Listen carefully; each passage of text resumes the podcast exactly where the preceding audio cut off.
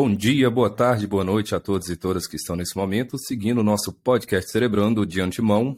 Eu, professor Leandro, peço desculpas porque tivemos um pequeno probleminha com uma das nossas gravações e estamos justificando o nosso atraso.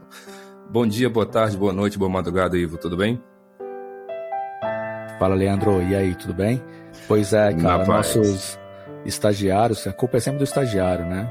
Nossos sempre. estagiários de captação fizeram uma leve cagadinha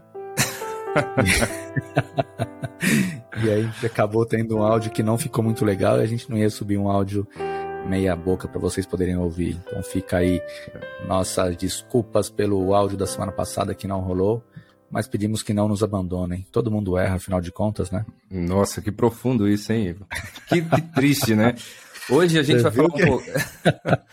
a gente vai falar um pouquinho sobre algo muito interessante e eu não tenho dúvidas nenhuma, nenhuma, nenhuma, que de alguma maneira é, grande parte das pessoas que estão aqui nos escutando vão falar que tem algum problema de memória. O que, que você acha, Ivo?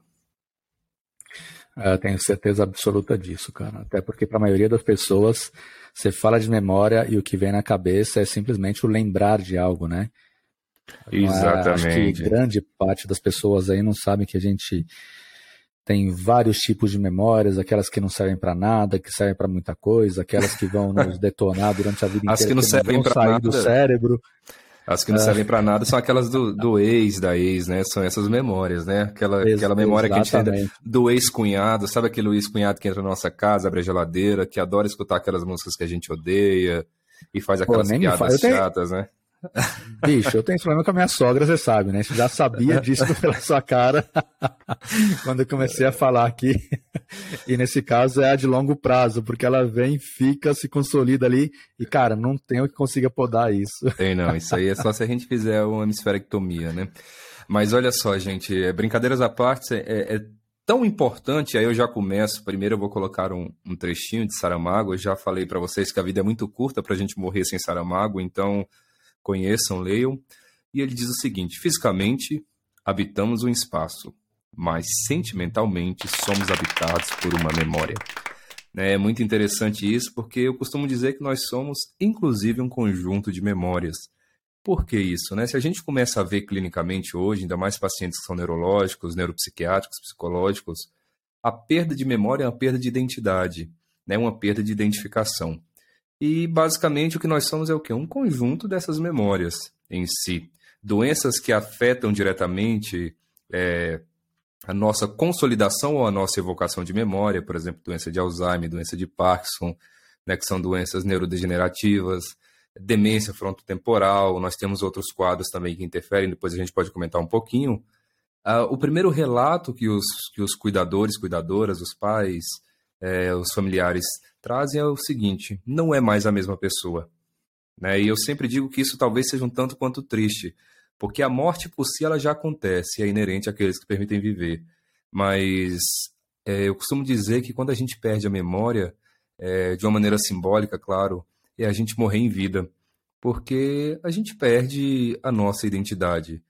E então a gente vai conversar um pouquinho sobre essas memórias, existem vários tipos, a gente vai se basear aqui, só para eu poder contextualizar um pouquinho do ponto de vista científico, nós vamos nos basear num professor chamado Ivan Esquerdo, e talvez seja um dos grandes nomes que nós temos no mundo é, que fala sobre essas memórias. Então vamos fazer umas adaptações em relação aos tipos de memória e vamos sempre fazendo algumas conexões.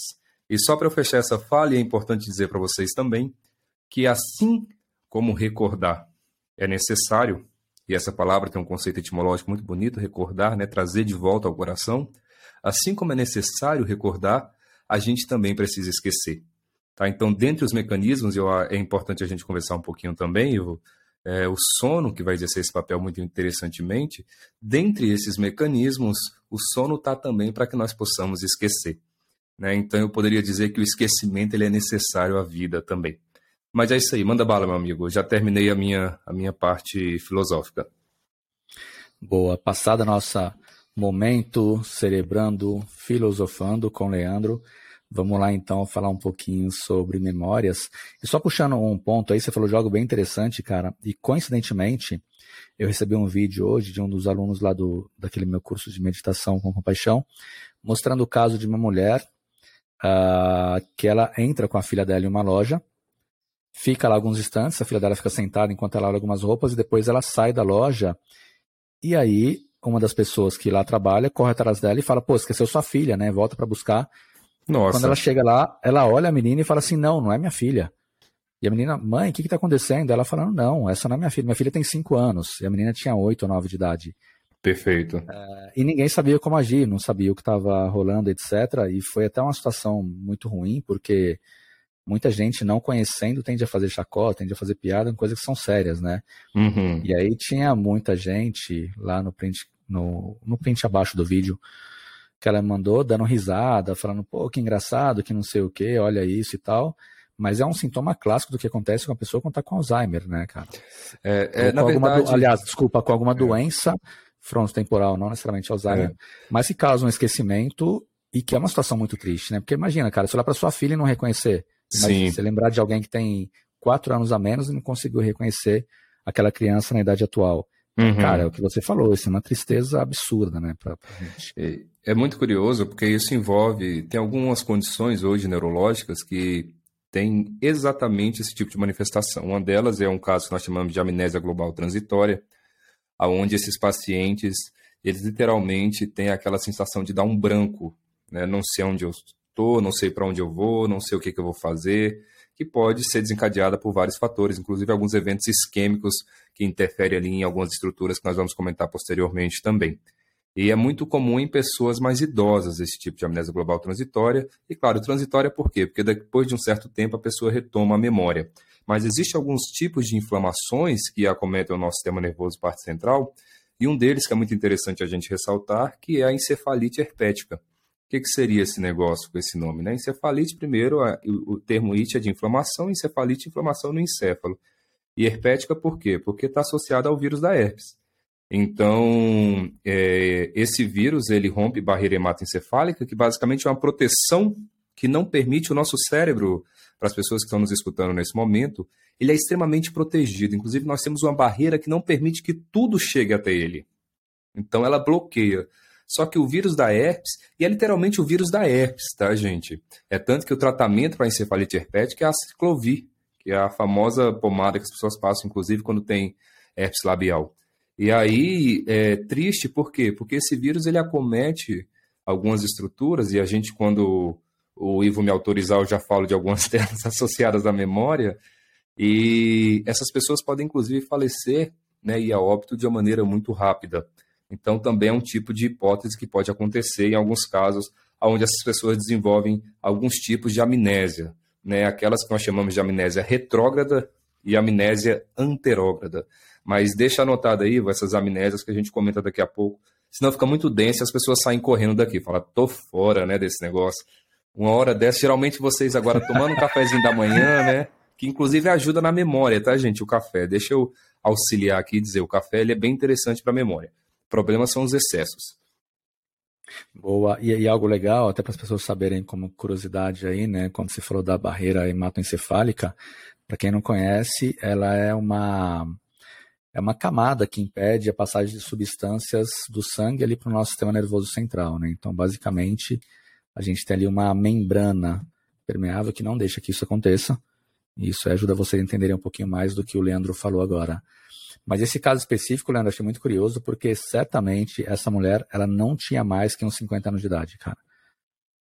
Então foi. É, no ah. caso da encefalite, por exemplo, ela não escolhe idade, né? Então ela não hum. escolhe idade. Por que, que eu acredito que seja alguma coisa, uma amnésia global transitória, algum tipo de inflamação? Porque é um súbito aonde você realmente conhece e depois você não reconhece. E essas doenças mais progressivas, né, essas doenças que afetam principalmente a terceira idade, doença de Alzheimer, é algo que vem dando sinais. E ao ponto da pessoa já não reconhecer, isso demanda um certo tempo também.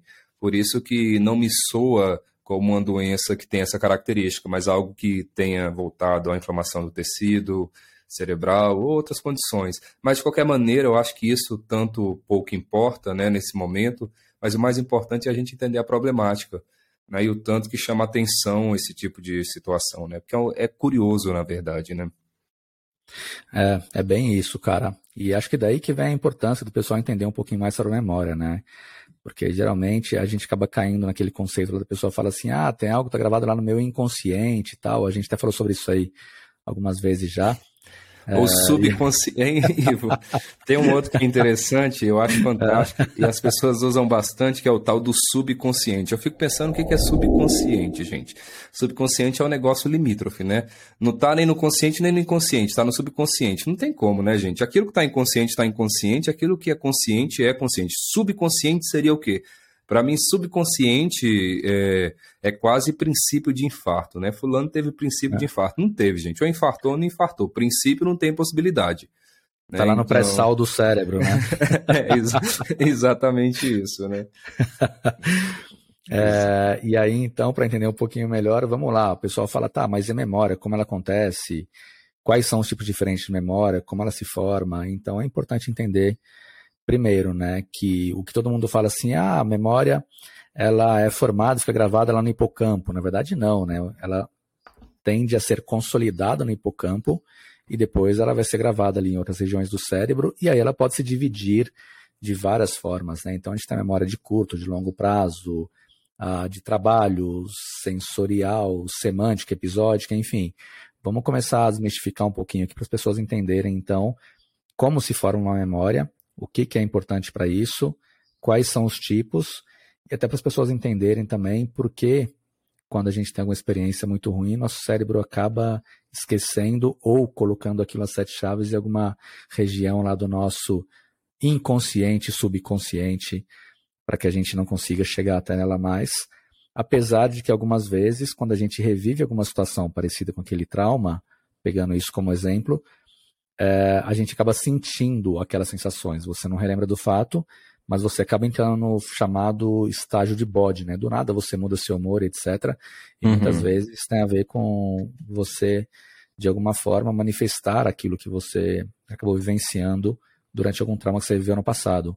Então acho legal a gente falar um pouquinho também de por que é importante, aliás, da importância do se esquecer é, e quebrar um pouquinho então essa um, esse conhecimento replicado por aí de que memória se forma e é gravada em um só lugar, de que memória é memória.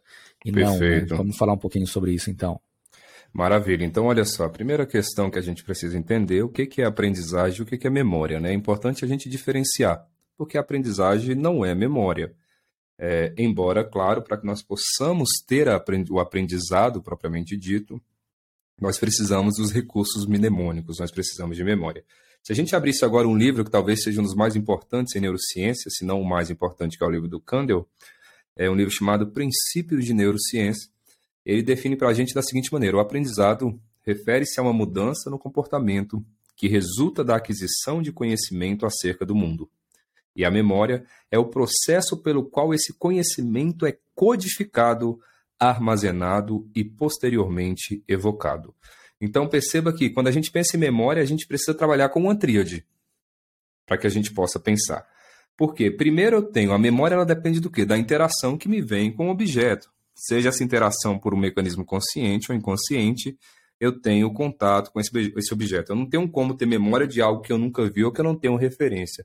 Tem a memória, por exemplo, de um. Eu falo um nome qualquer de algum bicho que a gente não conheça. Como é que eu vou criar essa memória, essa representação?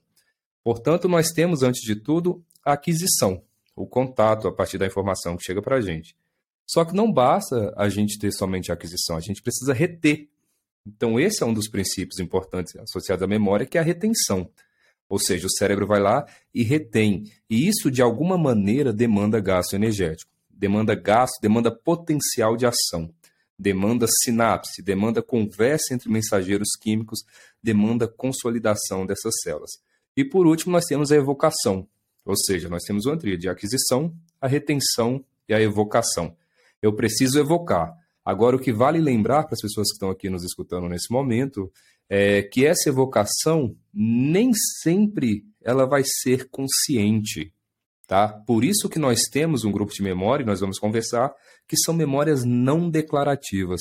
Portanto, são memórias que, ao fazer essa evocação para que nós possamos utilizá-la. Nós não temos nesse momento é, um gasto energético significativo, porque são memórias que não recrutam a consciência. Portanto, neurocientificamente falando, que não recrutam o córtex cerebral. Beleza. Tô indo Boa. bem? Você, você vai me falando aí, fala, Leandro, você está indo muito bem, então você está indo mal, para eu poder não, tá... saber. Super bem, fica de joia, fica de olho aí no joinha na tela ou então no joinha virado para baixo, né? Se for para baixo, você para e ressignifica. Cor... É, ressignifica para a gente não ter que cortar depois, né? Porque já que a gente nunca cortou o podcast, não dá para ter o primeiro agora. É, eu, eu tô angustiado com o outro ainda, eu preciso trabalhar isso. a, vida, a vida tem hora que não corresponde às nossas expectativas, né? E aí a gente recorda e a minha memória ficou bem consolidada e eu acabo sofrendo com isso. Beleza, então, antes de mais nada, para a gente falar de memória, vamos pensar primeiro, antes de falar dos tipos, Ivo, é importante a gente falar um pouquinho sobre as estruturas que estão envolvidas na memória.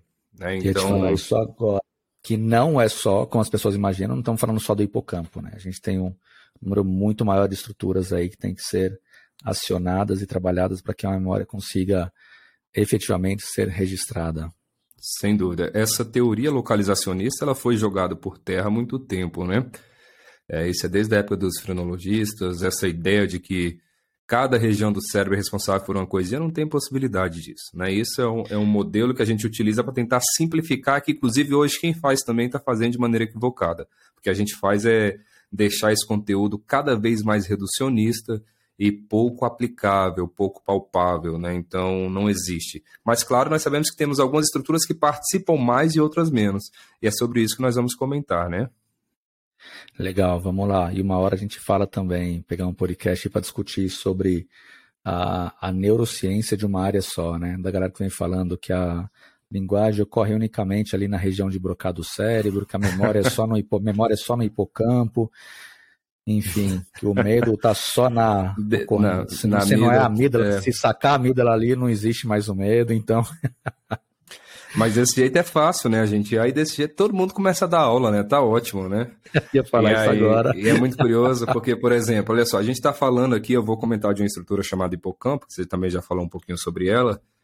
E algumas pessoas vão falar, ah, o hipocampo. Ah, o hipocampo está associado à memória, à consolidação de memória. Aí me vem um, um, um autor, um importante nome na neurociência também, que me escreve um livro chamado Hipocampos, que tem mais de duas mil páginas. Né? Eu acredito eu que nessas duas mil páginas ele não só fale de memória. Ou seja, esse conteúdo reducionista ele é um tanto quanto perigoso também.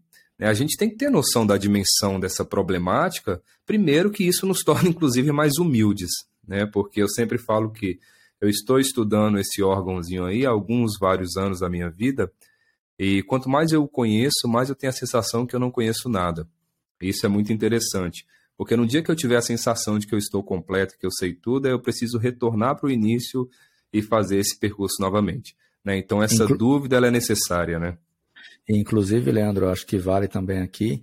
É, quando a gente fala da neurociência, vamos falar um pouco do mercado Brasil, a gente está falando pô, de pouco mais de 20 anos, né? Que efetivamente a gente tem esse conceito aplicado, trabalhado, estudado e desenvolvido por aqui, lá fora um pouco mais de tempo, mas a gente está longe ainda, apesar dos vários projetos que existem hoje que são incríveis, de conseguir ter decodificado todo o cérebro e todo o potencial do cérebro, que é diferente de utilizar um percentual específico nele. A gente está falando de utilizar a totalidade, mas de efetivamente saber que o nosso cérebro tem capacidades que a gente não consegue ainda correlacionar ou entender, né?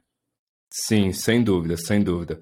E já fique claro, tá, gente? Vamos fazer um acordo aqui ético, emocional, político, social. A gente não utiliza 10% do nosso cérebro, tá bom? Por favor, por favor e por favor novamente, né? Embora eu e já nem falei... Sim, e nem 5. Não, o pessoal fala, ah, não é 10, deve ser porque é 5, é, então. É, não, não é 5 também, já para aí, né? Deve estar em torno de 8. Não, por que, que é importante? Embora, e eu sempre coloco vírgulas, tem algumas pessoas que a gente até desconfia que utilize 100%, né? A gente olha e fala, não, não é possível. Não é possível. Essa teoria de 10% ela deve se aplicar pelo menos a uma parte. Não, gente, tá? Mesmo essas pessoas que a gente por vezes desconfia, elas também utilizam 100%. Só que é 100% do jeito delas, né? Então é importante falar isso para vocês. Mas beleza, vamos lá então falar de algumas estruturas. A primeira delas nós temos o hipocampo, o conceito etimológico da palavra hipocampo, hipos, né, vem de cavalo, E quando a gente observa essa estrutura, ela tem uma semelhança com o cavalo marinho. E por isso essa representação. O hipocampo é uma estrutura que faz parte de um sistema chamado de sistema límbico no nosso cérebro, que está associado aos aspectos emocionais. Então nós temos esse hipocampo compondo esse sistema límbico. Existem várias outras estruturas. Primeira coisa, qual que é a função do hipocampo? O hipocampo tem função de consolidação. O que, que seria isso? Ele pega memórias que são de curto prazo e transferem essas memórias para que seja uma memória de longo prazo. Ele atribui gasto energético, ele distribui inclusive uma frequência, né, quando a gente pensa em eletrocefalografia, um ritmo chamado de ritmo teta, aonde a gente estimula essas atividades. A atividade teta é uma atividade hipocampal, tá? Qualquer outra atividade que a gente comece a ver tirando o teta hipocampal e no momento de sonolência, um paciente em vigília com atividade teta passa a ser perigoso, porque fala a favor de cefalopatia metabólica, cefalopatia renal, tem outros comprometimentos. Então, esse teta fisiológico é o teta hipocampal, que o hipocampo ele passa então a, a liberar. O que, que ele faz então? Ele pega essa memória que é de curto prazo e transfere essa memória para uma memória de longo prazo. Ele vai pegar essa memória e vai fazer literalmente o quê? É, distribuir energia nela. É tanto que pessoas que têm comprometimento no hipocampo, Vamos pensar, por exemplo, a memória que já foi consolidada, quando eu preciso evocá-la, que a gente já entendeu que existe um princípio aqui, uma tríade é, em relação à memória, né, a tríade aquisição, retenção e evocação, essa memória, quando ela vai ser evocada, ela já não passa mais pelo hipocampo. Ela já foi armazenada, já foi para o neocórtex, já temos outras estruturas envolvidas nela. Por exemplo, vamos pensar da seguinte maneira. É... Vamos pensar que vocês estão nesse momento escutando essa aula pela primeira vez, nunca ouviram falar de hipocampo, não sabem do que, que se trata, e eu estou falando agora com vocês sobre essa estrutura. Nesse primeiro momento, essas informações iniciais elas ficarão presentes aonde? No hipocampo de vocês. Posteriormente, caso vocês comecem a estudar, a escutar novamente esse podcast comecem a anotar, esse hipocampo vai transferir essa memória para outras áreas. Portanto, quando vocês forem evocar essa informação, uma vez consolidada, não passará mais pelo hipocampo. Nesse momento, ela ainda vai estar presente no hipocampo porque ela é recente. Ela ainda não foi consolidada. Um exemplo disso, doença de Alzheimer. Né? A doença de Alzheimer ela interfere nos seus estágios é, na, durante a progressão. Uma das primeiras estruturas a serem acometidas é, são os hipocampos. Né? São estruturas que temos dos dois lados do, do cérebro, portanto, bilateral. E esses pacientes, eles esquecem, por exemplo, o que, que eles tomaram no café da manhã, embora eles não, não por exemplo, esqueçam o que, que eles fizeram quando eles tinham 15 anos de idade, 14, 13, 12, não esquecem informações referentes à infância, mas não sabe se tomou café ou se almoçou. Por quê? Porque essa memória do café da manhã é recente, ela está no hipocampo. E o Alzheimer, ele interfere aonde? Diretamente nessa região é, que compõe o nosso sistema límbico. Iva, estou falando demais, né? Não, tá ótimo, cara, tá bem didático. E eu acho que é legal, só fazer um parênteses para o pessoal entender também aqui, que a gente falou um pouquinho de Alzheimer no começo e citou também agora. Quando a gente fala do Alzheimer, o que a gente está vendo ali é, são as regiões do lobo frontal e do temporal, né? especificamente onde está ali o hipocampo, onde as células nervosas começam a morrer. Ou seja, para que você consiga relembrar de algo, é importante que ocorra ali uma sinapse, os neurônios têm que se comunicar para isso, e como durante o processo de Alzheimer essas células nervosas, neurônios começam a morrer, essa conexão ela deixa de acontecer e é por isso que a pessoa não consegue ter a lembrança. Então, eu acho que assim fica um pouquinho mais fácil de entender o que acontece. E aí, só voltando um ponto agora que eu acho que pode ajudar, quando você falou também sobre o hipocampo, ele capta a informação, eu acho que é legal as pessoas entenderem também, para elas saberem da complexidade que existe por trás, que para que uma informação é, que se torna importante para você seja armazenada, a gente tem alguns passos ali que tem que acontecer no nosso cérebro. Então, basicamente, aquela onde você capta aquela informação e o cérebro tem quase que decodificar essa informação para entender se ela é importante, sim ou não. É o que o Leandro está falando com relação à parte de energia que ele gasta para isso. Aí depois tem o armazenamento, é, que é onde isso vai ser armazenado, e depende do tipo de memória que vai ser utilizado. E aí a gente tem um processo de recuperação ainda, quando a gente quer lembrar de alguma coisa. Então, acho que isso dá dimensão do quão interessante é e quão complexo é essa captação de uma informação do nosso cérebro para que ele transforme isso em uma memória. Bora, Leandro, volto para você o microfone aí. Maravilha, Ivo, perfeita essa tua colocação. É, então, só para gente, a gente já entendeu que existe esse hipocampo, existem outras estruturas que estarão presentes, eu vou falar o nome, mas não se desesperem. Uma delas é que nós chamamos de córtex entorrinal. Essa estrutura seria basicamente é como se fosse a porta de entrada para essas informações chegarem ao hipocampo. Nós temos ali as amígdalas, nós temos corpos mamilares, temos várias estruturas que juntas, elas em conjunto, nós chamamos de formação hipocampal. Tá? Só para as pessoas entenderem isso, seria essa formação hipocampal, essas estruturas que atuam é, juntas nessa consolidação de memória. Beleza. É, então, falando um pouquinho sobre essas memórias, elas podem ser divididas basicamente, tá? E mais uma vez, isso é uma adaptação dentro do que nós temos dos trabalhos do professor Ivan Esquerdo. E é, vocês vão encontrar num, num, num, num, trabalho do professor chamado Memória, Tipos e Mecanismos, tá bom? Então, nós temos as memórias que são memórias de curto prazo e memórias que são de longo prazo. A memória de curto prazo é muito fácil a gente compreendê-la. Por quê? Porque a memória está intimamente linkada ao hipocampo. Essa memória de curto prazo é a memória que nós chamamos de memória de trabalho, também chamada de memória operacional. O que, que essa memória faz, gente? Essa memória é aquela memória que eu utilizo, por exemplo, para decorar um número. Se eu falo nesse momento, ah, é, me passa o número do seu telefone, a pessoa fala é 45 17 12 11.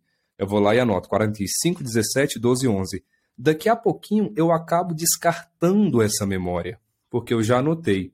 Inclusive, abro aspas para que a gente traga uma informação importante. Eu já disse isso em outros podcasts, mas é importante agora ressaltar, eu acho que cabe muito mais nesse momento, que toda vez que nós terceirizamos essas habilidades cognitivas, porque a memória é um tributo da cognição, toda vez que nós terceirizamos, a gente acaba literalmente fazendo o quê? Fazendo com que o cérebro não exercite essas células. E posteriormente a gente acabe tendo perda de células a gente começa a ter fatores de riscos, por exemplo, para doenças que interfiram, doenças neurodegenerativas, doenças que interfiram na qualidade desses neurônios, dessas células nervosas. E os celulares basicamente fazem isso. Né? Hoje, a nossa memória é um aparelho. O celular que faz com que eu lembre de pagar uma conta, o celular que faz com que eu lembre, por exemplo, de ir ao supermercado, o que comprar no supermercado, o celular que faz com que eu lembre de dar parabéns para o marido ou para a esposa lá na cama, né? Você acorda de manhã e fala, nossa, aniversário do marido. Aniversário da esposa, senão a gente esquece, né? Aniversário da sogra, né? O celular que lembra, inclusive, para que a gente possa, possa felicitar a nossa sogra. Então. O seu celular, né? Porque o meu, nem o contato dela eu tenho, cara. Assim, apareceu o nome dela na dúvida, se eu não sei, eu vou lá e já bloqueio, para evitar de ter que dar um parabéns. Ela fala assim: ah, tem presente é... e tal. Então, assim, o meu não funciona isso, não, cara.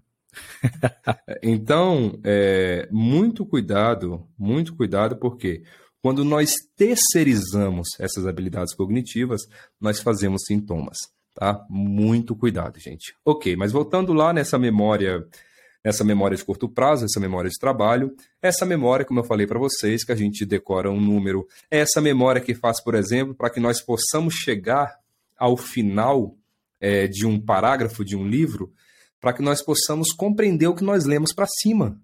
Né? É uma memória operacional. As características dela seriam o quê? Ter uma capacidade reduzida, é uma memória que dura um prazo muito curto. Essas informações elas são descartadas ou elas podem simplesmente ser substituídas, porque nós criamos falsas memórias a todo momento. Né? Nós chegamos, inclusive, a criar falsas memórias quando a gente termina uma relação.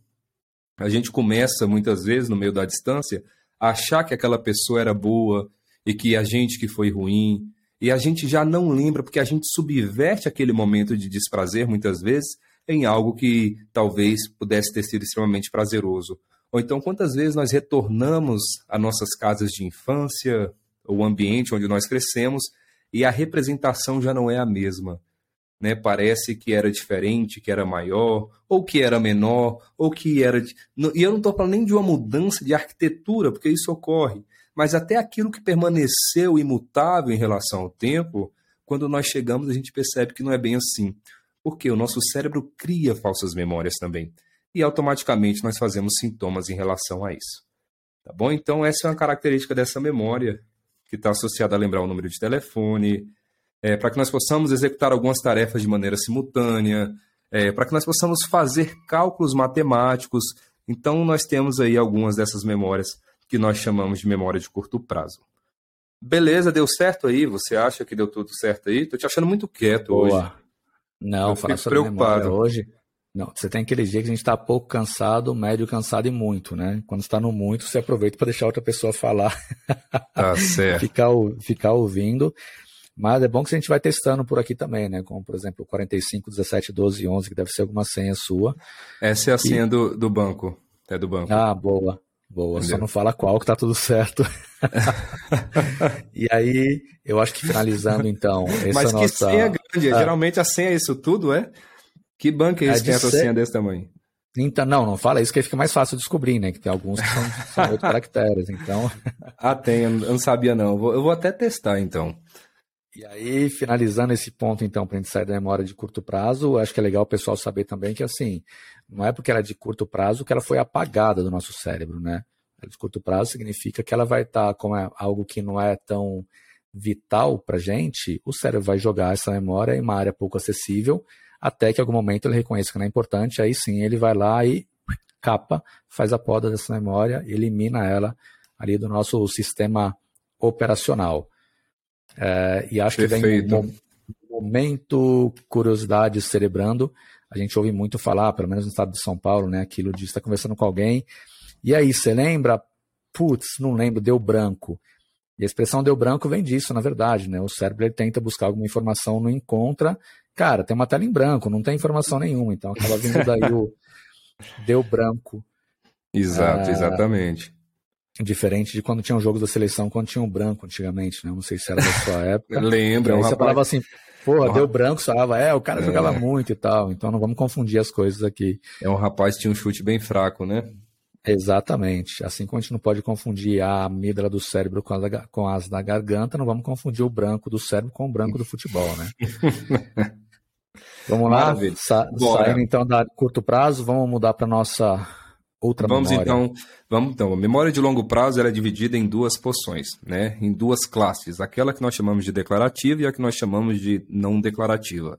Portanto, declarativa é o quê? Aquilo que eu posso declarar. E eu só consigo declarar aquilo que eu tenho uma representação consciente. Eu não consigo declarar inconscientemente. Né? Então eu declaro por meio da consciência.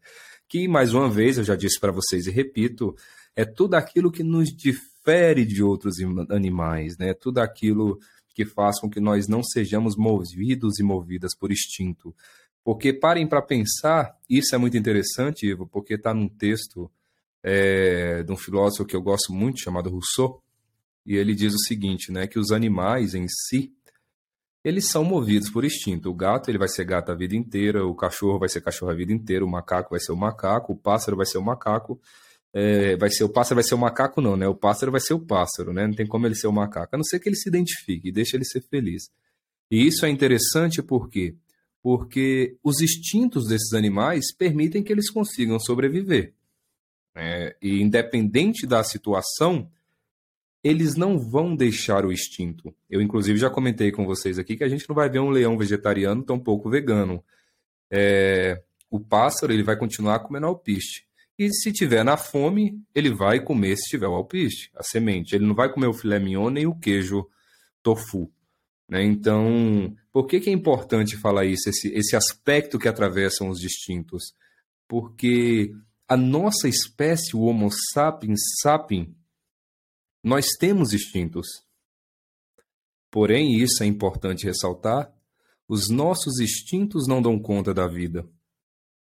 Olha que interessante isso. Os nossos instintos não dão conta da vida.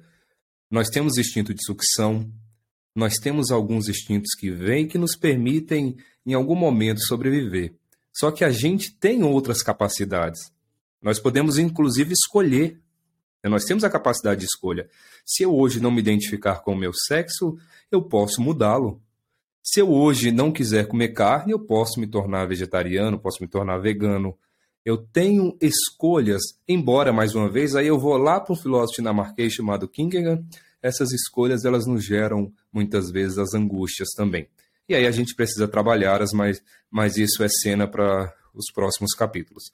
Ou seja, nós sabemos então que Ao falar de declaração, eu estou falando de consciência. Eu estou trazendo à tona algo que envolve consciência. Então, essa memória declarativa, que é uma memória de longo prazo, ela pode ser dividida, é, nessa visão que nós estamos trazendo, em duas. Uma que nós chamamos de episódica e outra que nós chamamos de semântica. Essas memórias episódicas, elas envolvem basicamente, isso é muito interessante comentar com vocês, elas envolvem episódios. Como assim episódios? É uma memória que está associada, por exemplo, ela traz informações sobre hora, sobre o local de um evento, é, ela tem informações detalhadas sobre o evento em si. Se a gente pergunta agora para as pessoas que nos escutam nesse momento, aqueles e aquelas que são casados e casadas, se eu pergunto é, sobre o casamento, quando foi? A pessoa vai ter uma certa representação. Como que estava o dia? Estava ensolarado? Estava chuvoso?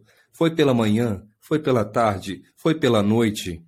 É, qual a roupa que estava vestido? Qual a vestimenta que você estava? Esposo, esposa? Então, essas questões a gente consegue declarar. E perceba que é um evento de longo prazo. Tá? O casamento não foi hoje. O casamento já passou. E nós conseguimos recordar. E uma coisa importante, e vale lembrar para vocês que, quando nós temos eventos, quando nós temos situações com muita carga emocional, e aí vale lembrar que quando a gente fala de emoções, é, a gente tem estruturas no sistema límbico também, inclusive hipocampo, e essas emoções, sejam elas emoções que trazem uma certa satisfação ou não, essas memórias são mais fáceis de consolidar. Por exemplo, a gente pode lembrar da memória do dia do casamento, mas não lembra o que, que almoçou no dia 28 de janeiro de 1998 né? A não ser que alguém que esteja escutando aqui casou nessa data. Se sim, gente, comentem, tá? Porque eu vou ter que trabalhar a minha mediunidade. É, então, é só para a gente entender que memórias que possuem um caráter emocional, elas são mais fáceis de ser consolidadas. Por vários mecanismos que não vêm agora ao caso, não, não, não vale a pena a gente conversar, mas só para que vocês entendam que essa também é um tipo de memória que nós chamamos de memória declarativa. Dou continuidade? Como é que eu faço aqui? Eu tenho que saber porque eu falo muito, né? Bora, vamos continuar. Só pegar um ponto que é legal que você falou aí de Rousseau, e aqui acho que vale um parênteses, momento indicação cerebrando. para quem não, é que não já conhece. falei que tem que botar não. música nesses momentos, você não me leva a sério. É, tem que pegar os estagiários, né, bicho? Nossos aqui, dar uma chicotada na galera para ver se vai, porque pedir não, não é falta de pedir, não, mas voltando para cá é, Jean-Jacques Rousseau, ele era um crítico à filosofia iluminista, né? Era, pô, eu acho que, para quem não conhece, vale a pena perder um tempinho aí, ler um pouco sobre ele. A gente estudou bastante sobre ele, inclusive, nas aulas de filosofia também lá na, durante a medicina. E, cara, eu acho que de todos os filósofos que nós vimos lá, é um daqueles que tem algumas críticas, ideias incríveis com relação à sociedade civil, inclusive. E é um, talvez é. uma das pessoas mais mal, inter, mal interpretadas, não. Eu digo que Rousseau, para quem gosta de filosofia, ou para quem acha que filosofia é difícil, é porque não conhece Rousseau. Né? Tá, está lendo uma filosofia talvez um pouco mais, mais radical, porque é uma literatura muito fácil da gente compreender. É, ele, não, sem dúvida, não merece é, é, esse tipo de, de qualificação. É, é uma literatura muito tranquila mas talvez um pouco pela história, né? Porque como ele viveu na época do iluminismo, ele era um dos, se não o maior crítico do iluminismo. Talvez a história tenha carregado um pouco desse peso para ele aí por conta disso. Mas voltando para cá, eu queria trazer um momento utilidade cerebrando. Pô, a gente não para, cada hora inventa um momento diferente por aqui. Tu começou, a gente... Tu começou, tu começou com essa loucura nesse podcast, antes não tinha isso não. Eu tô só vendo, tô enfiando as loucuras aí. Nada, nada, bicho, antes. As coisas vão aparecendo. Ou então vai que algum patrocinador que já fechou algo com a gente, a gente está só direcionando aos poucos para poder colocar por aqui. Lembrou daquele barulho de alguma coisa batendo, por exemplo? Não é um tapa, são as havaianas, né? É mensagem subliminar, olha aqui, gente, ó. É, é isso. Tá vendo esse barulho aí? É, é subliminar. Toda vez que a gente faz isso, alguma coisa está ocorrendo aqui. Ou no cérebro de alguém que a gente não sabe, né? Despertando algo que não deveria nesse momento. Mas vamos lá. Como a gente está falando muito de memória, eu queria trazer algo importante também aqui. É, porque o que a gente vê muito hoje em dia também é essa galera que está se matando em cursinho para passar em faculdades, né? Seja ela particulares ou federais. Então o pessoal vai lá e, cara, vira noite e, e vira manhã e vira tarde. Tem aquelas pessoas ainda que se desdobram de trabalho e estudo, porque precisam disso e é um mérito incrível.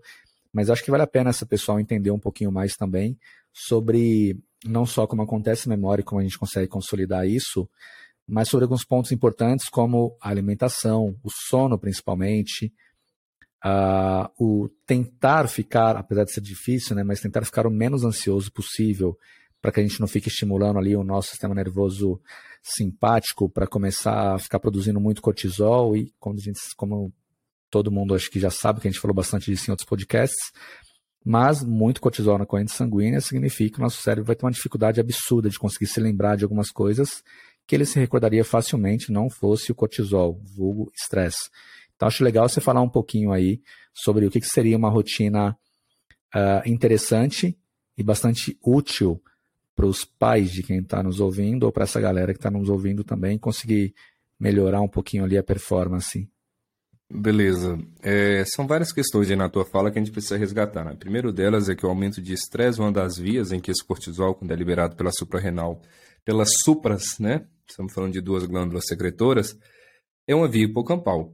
E nós sabemos hoje que o estresse crônico ele é um fator de risco significativo para a morte de neurônios no hipocampo. Né? Quanto maior é o, é o nível de estresse, maior é a chance, eu estou falando agora de artigos científicos, da gente ver, se a gente pega hoje, tem um trabalho que é feito inclusive com roedores, onde pegam animais que são submetidos a um, um modelo de estresse crônico e um animal é, em um grupo controle e faz essa avaliação do hipocampo deles, histologia, para ver essas células, a quantidade de perda de células neuronais é algo absurdo.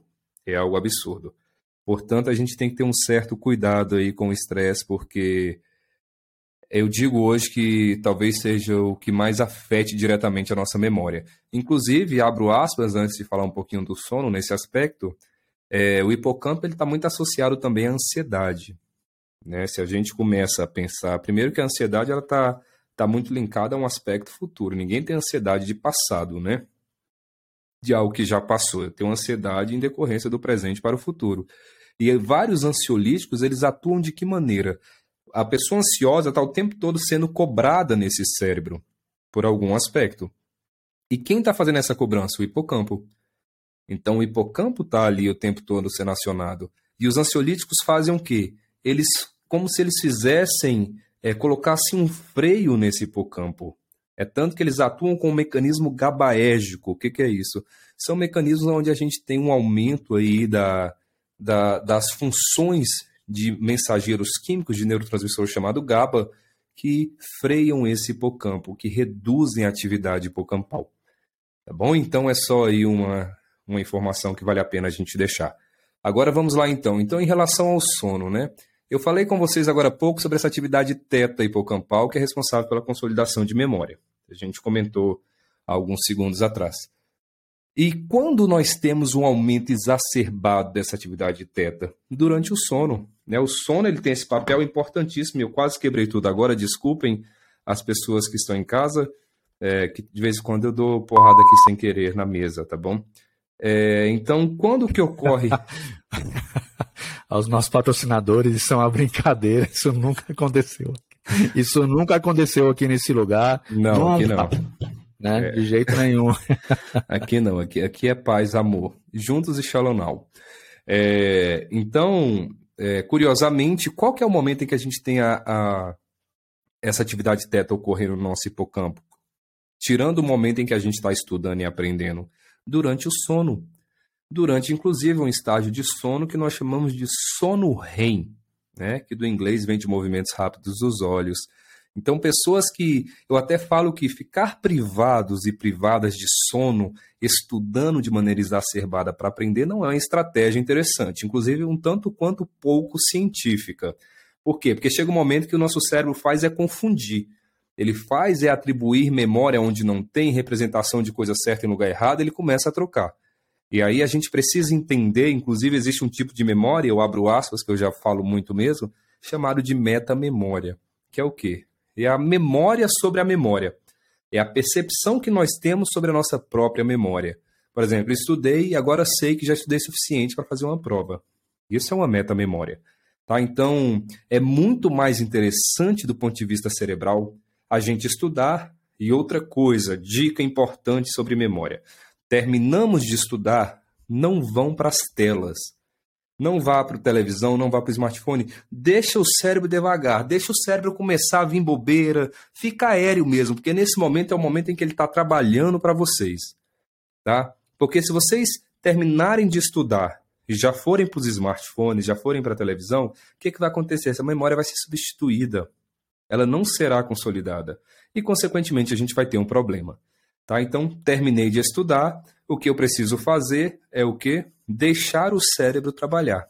Se afaste das telas e fique ali à toa. É aquele pensamento aéreo mesmo, gente. Aquele momento que você está voando, não está pensando em nada. É nesse momento que o cérebro vai trabalhar para vocês. E claro, sono REM, privação de sono REM, automaticamente comprometimento de memória. Beleza? Agora, para a gente dar só uma continuidade, então, depois dessa memória episódica, a próxima memória, que é uma memória também declarativa de longo prazo, é a memória semântica. Basicamente, é essa memória que é, eu costumo dizer que ela tem o conhecimento enciclopédico das informações. Por exemplo, eu mostro agora uma laranja, as pessoas sabem que é uma laranja. Eu tenho, eu consigo trazer o nome, por isso que ela é semântica. Ela tem características do objeto. Eu posso mostrar maçãs e a gente sabe que as maçãs normalmente são vermelhas. Eu posso classificar dentro dessa memória semântica por categorias. Por exemplo, laranja e banana são tipos de fruta. Violão e teclado são instrumentos musicais. Então, essa é uma memória que nós chamamos de semântica e, portanto, perceba que ela também é de longo prazo e declarativa. Tá? Então, se eu mostro agora para vocês uma bola de futebol, vocês vão olhar e vão falar, é uma bola de futebol. Por quê? Porque em algum momento da vida de vocês foi aprendido que essa memória, que essa bola é uma bola de futebol. Diferente se eu mostro algo que vocês nunca viram, vocês não vão conseguir trazer nome, não vão conseguir declarar, tornar consciente. Estruturas envolvidas, tá? Geralmente todo o cérebro, gente, nessas memórias declarativas. Nós temos o lobo temporal, nós temos a região pré-frontal, nós temos o lobo parietal, o córtex entorrinal que eu já comentei com vocês. Então temos várias estruturas que participam nessas memórias como um todo. Ivo Machado, tá por aí? Tô sempre por aqui. Passado esse nosso momento utilidade cerebrando para os estudantes, é, vou trazer agora uma curiosidade aqui, porque a gente está falando muito sobre memória, e existe uma condição chamada hipertimésica, hipertimésica, exatamente isso, onde a pessoa não consegue esquecer de nada, né? Eu já vi pessoas que comentam assim, pô, mas pensou que legal, não esquecer de nada, você quer lembrar uma data, você lembra, você consegue lembrar coisas a partir de um ano de idade, inclusive, que é algo incrível e que deve, de alguma forma, é, fazer que o cérebro se comunique ou se manifeste de um jeito totalmente diferente, né? Como a gente tem até hoje muito pouquíssimos casos sobre isso. Acho que a gente nunca passou de 20, 25 casos, algo assim. É uma síndrome que não foi muito estudada ainda, mas uh, a capacidade dessas pessoas de não esquecerem de nada em nenhum momento da vida, e quanto mais velho ficam, mais se recordam ainda de algumas outras coisas, é muito diferente da capacidade de se ter uma memória excepcional. Porque a memória excepcional você pode treiná-la para isso, né? Com da forma correta, com os indicadores corretos, com metodologias corretas, enfim, do jeito certo. Com metodologias, quanti, com metodologias quânticas, né? É, as quânticas são as aceleradas, né? São aquelas que se aprende mais rápido. Mas aí, se a gente falar das normais. Deixa eu ficar quieto. Estou quieto, pessoal. Não vou manifestar. Tá tudo bem. Mas aí, aí falando das normais, eu acabei trazendo isso porque a hipertimese, que é uma curiosidade bastante grande, pouco estudada ainda, mas eu trouxe a questão da memória excepcional correlacionando o que o Leandro falou sobre estudantes agora. Então, dá para se ter memórias excepcionais quando você tem os estímulos corretos. É claro que isso tem muito a ver com tudo que o Leandro comentou agora, vai de alimentação, de sono, do jeito que você estuda, de dar um tempo para o cérebro não fazer nada e dar aquela vagabundeada por aí, etc. Mas é importante que vocês saibam disso, porque mesmo que vocês estejam numa condição de falar assim, ah, eu não me lembro, memória não funciona muito bem, etc., dá para se treinar, dá para se treinar muita memória. Tem vários fatores que vão ser discutidos hoje em outros podcasts também, mas é importante saber que isso é possível através de algo chamado neurogênese. Tô certo, Leandro? Sem dúvidas, meu amigo. Neurogênese que ocorre durante a vida toda, né? Basicamente, gênese criação, neuro de neurônio, criação de novas células. Mas eu acho que isso pode ser uma, um tema aí para um próximo podcast. Né? Exatamente. Né? A gente fala de neurogênese e neuroplasticidade aí um próximo podcast, ensinar as pessoas a como manipular o cérebro. Nem que seja dos outros, né? É, isso é lógico. Essa é a ideia. Pronto, vamos Afinal, lá. A gente vê muito isso no neuromarketing hoje, né? Muita gente por aí falando uhum. de neuromarketing, neuro não sei o quê, ou é, muitas vezes levando alguns conhecimentos que são muito padronizados no mercado e correlacionando com a neurociência sem ter muita informação sobre isso. E um monte e de resposta gente... pronta, né? Eu não aguento é... essas coisas. Os livros e mais aí, vendidos não. hoje são esses, né? E aí a gente vê o quanto dá para se manipular a memória dos outros, realmente, né? Exato, é exato. E aí a gente fica atrás dos sete passos para o amor ideal, sete passos para a relação perfeita, sete passos para o filho maravilhoso, sete passos para o poder, sete passos para a felicidade, sete passos para ganhar mais dinheiro, sete passos para ser um homem imponente, sete passos para ser um homem herético, sete passos para ser Gente, se afasta desse negócio, pelo amor de não Deus. Não se esqueça das é. sete ondas de fim de ano. Pelo amor de Deus, que são mais sete importantes. Estamos chegando ao Sete fim de ondas de onda vermelho, cueca vermelha para atrair o amor. Cueca vermelha é a única coisa que a gente vai atrair. Eu não sei nem o que, que é. Ele deve atrair alguma entidade, né? Não sei. Talvez um Exu, né? Cara, não sei o que falar. Tem a dourada também, né? E aí, cueca não. amarela. Vai um, de, é, vai um de vermelho e vai um de dourado. Talvez traz dinheiro e algum é, é coisa é, muito interessante interior de Minas para é muito interessante como a gente atribui a magia né eu acho isso uma coisa muito fantástica como a gente quer respostas prontas é, professor Leandro eu tive um problema eu não dei certo na relação mas eu comecei a olhar mas também não tinha como dar certo porque Mercúrio estava retrógrado Tá certo. É porque Mercúrio estava retrógrado, não é porque foi a relação foi ruim, ou porque você errou, ou porque o outro falhou, não. Não deu certo porque Mercúrio estava retrógrado. Né? Então, essas é. magias, elas, de certa maneira, não, não desrespeitando, e eu tenho que ter muito cuidado com essa, com essa minha fala, as crenças, mas a gente tem que ter um certo cuidado, né, gente? Uma visão crítica. Será que no mundo com 8 bilhões de pessoas, nós classificamos em 12, né? Em 12, que nós temos 12 signos. 8 bilhões de pessoas. Eu diria que a gente, para dar conta dessas pessoas e de todo mundo, a gente precisaria pelo menos de 8 bilhões de signos para ser uma coisa democrática, né? Porque nós temos, embora alguns aparatos neurais semelhantes, nós temos 8 bilhões de cérebro, cada um com a tua correlação, cada um com a tua implicação, cada um com seu padrão neural. Então, é, eu tenho um certo problema com essas visões que literalmente a gente não responsabiliza. Eu jogo para o signo, eu jogo para a entidade, eu jogo para o capeta, eu jogo, eu saio jogando para todo mundo, né? Mas o, a autorresponsabilização nós não possuímos. O problema, e aí a gente vai lá em Sartre novamente, o inferno são os outros, né? Beleza, mas vamos voltar aqui para a memória memória, memória e memória. Memória não declarativa, portanto, se ela é não declarativa, ela não atravessa a consciência. É uma memória que ocorre de maneira automatizada. Nós temos, por exemplo, uma memória que nós chamamos de memória procedural, que é uma memória implícita. Essa memória é uma memória motora, tá, gente? É uma memória de longo prazo. Exemplos de memória não declarativas procedurais: dirigir um carro. A gente, depois que aprende, a gente dirige um carro sem ficar pensando. Tenho que passar a primeira marcha, tenho que passar a segunda, tenho que passar a terceira. Ela simplesmente ocorre.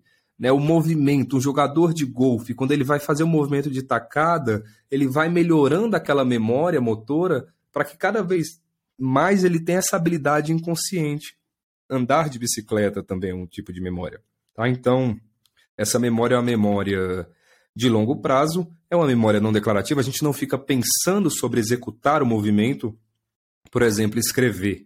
Ninguém fica pensando ao pegar um instrumento de escrita, seja uma caneta, seja um lápis, e falando, ah, agora eu preciso segurar dessa maneira, preciso apoiar com uma força assim, preciso posicionar meu braço e meu antebraço. Não, isso ocorre. Vocês simplesmente escrevem. Tá? Então, isso é um mecanismo que o nosso cérebro, num processo evolutivo, foi preciso fazer para quê? Para que nós viéssemos a poupar energia. Tá? Então, nesse, nessa ideia de poupar gasto energético, a gente passa a automatizar tudo aquilo que é repetitivo. E aí a gente vai, então, otimizando esse cérebro de alguma forma. O problema é que automatizamos também aquilo que nos causa desprazer, né? Automatizamos as relações mais ou menos, os casamentos mais ou menos, os namoros mais ou menos, os trabalhos mais ou menos, e vivemos aí vítima da anestesia dos desprazeres da vida, né? Isso é difícil. É, e aí, inclusive, entra algo importante, cara, que você estava falando agora sobre relacionamentos, etc., de muita gente acabar jogando a culpa ali nisso, né? Ah, destino, são os astros, é Deus, é não sei o quê. E a pessoa não se dá o trabalho, tudo bem que é difícil, não é tão simples, mas de olhar um pouco para dentro e entender que ela está repetindo padrões, é, né? Acho que a gente discutiu em algum momento, eu não sei se foi semana passada, que a gente acabou perdendo o podcast. Obrigado, estagiário. A gente conversa depois. Pô. Mas Desculpa. Não, não, não. Oh, Mas assim, uh, a dificuldade que as pessoas têm de perceber que elas estão repetindo padrões, e aí retomando então, não sei se a gente discutiu a semana passada sim ou não isso, mas a gente falou um pouco de relacionamentos, né? Exato. A pessoa fala, caramba, tô namorando, é sempre assim, até o segundo ano é maravilha, quando entra o segundo ano começa a dar errado, eu vou e termino. Aí enquanto outra pessoa, nossa, agora é a mulher perfeita, agora aquele cara incrível, não sei o quê. Chega para dos dois anos, memória nossa faz o quê? Vai lá e já evoca, fala, opa, relacionamento, o que você está sentindo, dois anos chegando, isso aqui leva a algo. Perfeito, tá reprisado sim. ali dentro, né? Você tende a repetir aquilo. Então, Exato. é muito mais difícil você reparar e olhar um pouco mais para dentro. Uh, e é muito mais e mudar os padrões, né? E, mudar, mudar, os padrões. Os padrões. Exato. É mais fácil pegar uma muleta ali e jogar a culpa já em um Sim. ser supremo, em uma divindade. Eu já comentei planeta. isso. Em... Desde que não culpe Plutão, né? Porque Plutão Sim. já perdeu o posto de planeta. É, não dá nem pra te responsabilizar mais, né? É, exatamente. Plutão já foi. Você fala, não, mas é culpa de Plutão. O pessoal fala, mas Plutão já foi planeta. Você fala, poxa, ferrou, né? Mas é muito interessante quando a gente pensa nesse aspecto e, e nessa, naquilo que atravessa a autorresponsabilização, é exatamente isso, né? É mais cômodo embora nós tenhamos esse, essa busca por padrões.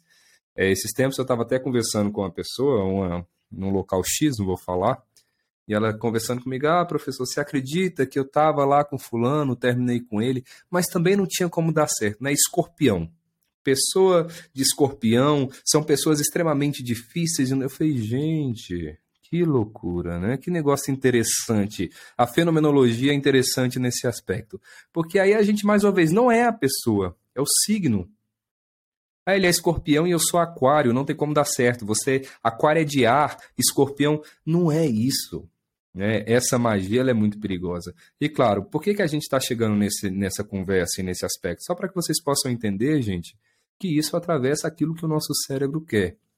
O nosso cérebro quer poupar energia e buscar padrões.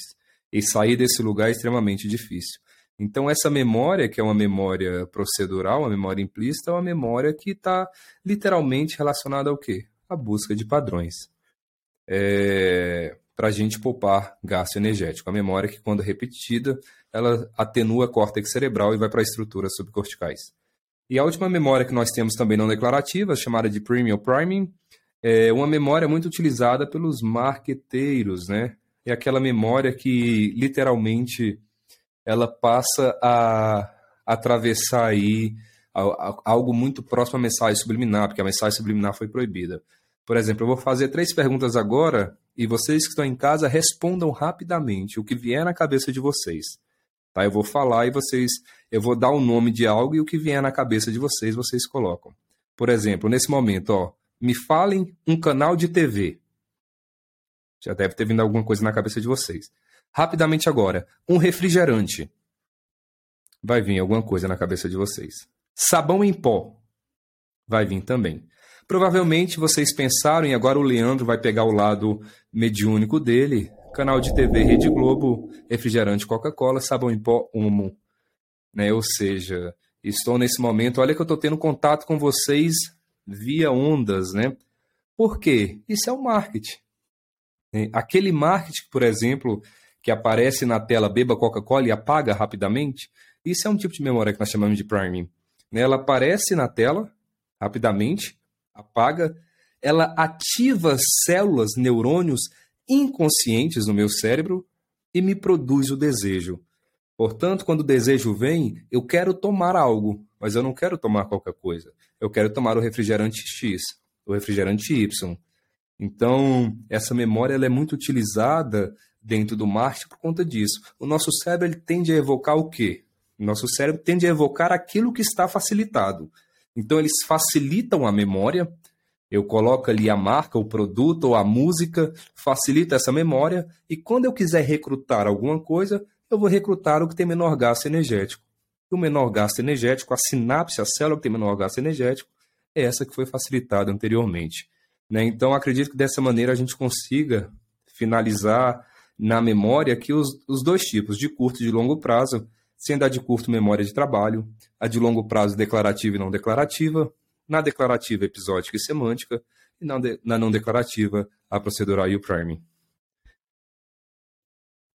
Boa, Leandro. Acho que a gente conseguiu passar por todos os tipos de memória, conseguimos elucidar bem para o pessoal entender um pouquinho mais aí o que é a memória, como ela é formada, o que é necessário para que ela se forme, onde ela é arquivada, enfim, conseguimos pegar várias curiosidades, incluindo nossos momentos cerebrando para estudante, momentos curiosidades cerebrando por aí. Eu estou falando e só pensando aqui, cara, que você falou em emissora de TV, eu pensei no SBT. Estou tentando entender por que, que eu pensei no SBT. É, porque você tem problema, Igor. Ou porque eu posso estar pensando em algum patrocínio que não veio ainda deles, né? ah, isso é verdade. Então. É, não, é, tudo bem. Tem aí Bandeirantes, Alô. Que é, MTV. Pô. Pô, Leandro, acho que é isso, cara. Caminhando, já te parafraseando de novo, caminhando para a finalização do nosso podcast Cerebrando número 12. Falando a gente está invertendo aqui, os papéis, ah, hein, Ivo? Quem é, fazia pra, isso verdade, era eu antigamente. É, é, que você faz quando você quer finalizar, né? Eu, como tô cansado também, eu tô querendo ah, finalizar aqui, ah, não, então já vou pegando aí a frente. então vá-se embora, é com você. Então, o nosso episódio Cerebrando número 12. Obrigado, Leandro, pelo bate-papo. Acho que foi porra, incrível, como sempre. A vocês que estão nos ouvindo, a todos e a todas. Vocês nos encontram no Instagram, arroba podcast Cerebrando, no YouTube, no arroba Cerebrando e em todas as principais plataformas de streaming, como o Deezer, como o YouTube, que eu já falei, como Spotify, Anchor, Apple Podcasts, onde a gente está super bem ranqueado, inclusive, hein, Leandro? Boa, Batemos boa. agora, batemos essa semana 13 países, já Legal. nesses pouco mais de dois meses que a gente está no ar aí agora, e dentro de saúde mental, lá na Apple a gente está arrebentando. Então. Que maravilha.